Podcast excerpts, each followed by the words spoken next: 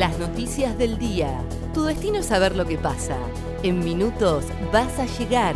El día de Comodoro y el país de la mano de ADN Sur. El tiempo en Comodoro y Radatili. Para este lunes 12 de abril se espera una máxima de 21 grados. El martes la máxima también será de 21 y estará ventoso.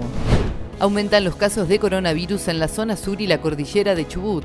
El ministro de Salud de Chubut, Fabián Puratich, aseguró que si bien se mantiene un número de casos positivos en la zona sur, no lo hemos podido bajar en las últimas semanas.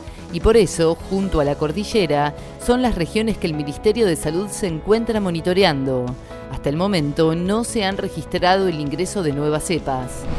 Desde este lunes el plan Detectar funcionará solo en el predio ferial de Comodoro. A partir de este lunes 12 de abril, el programa Detectar comenzará a funcionar solo en la sede del predio ferial de Comodoro Rivadavia, con su centro de testeos rápidos. Será de 9 a 12 horas para aquellas personas que tengan dos o más síntomas de coronavirus. En paralelo, continúa el plan de vacunación contra el COVID-19 en zona sur y zona norte de la ciudad. Internaron en grave estado el senador Eduardo Costa. El legislador santacruceño de la UCR fue trasladado este domingo desde Río Gallegos a Buenos Aires. Se encuentra en estado delicado, informaron desde el bloque de Juntos por el Cambio.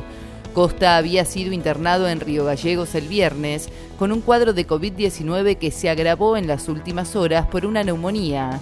Ante esta situación, se decidió su traslado desde la capital de Santa Cruz a la ciudad de Buenos Aires en un avión sanitario. En Caleta Olivia vuelve la circulación por DNI, cierran casinos y salones de fiesta. La municipalidad adhirió este domingo al decreto publicado por el gobierno provincial. El intendente Fernando Cotillo aclaró en una conferencia de prensa que los vecinos que asistan a supermercados, corralones o a buscar encomiendas deberán hacerlo de acuerdo a su terminación del DNI. Murió el periodista Mauro Viale.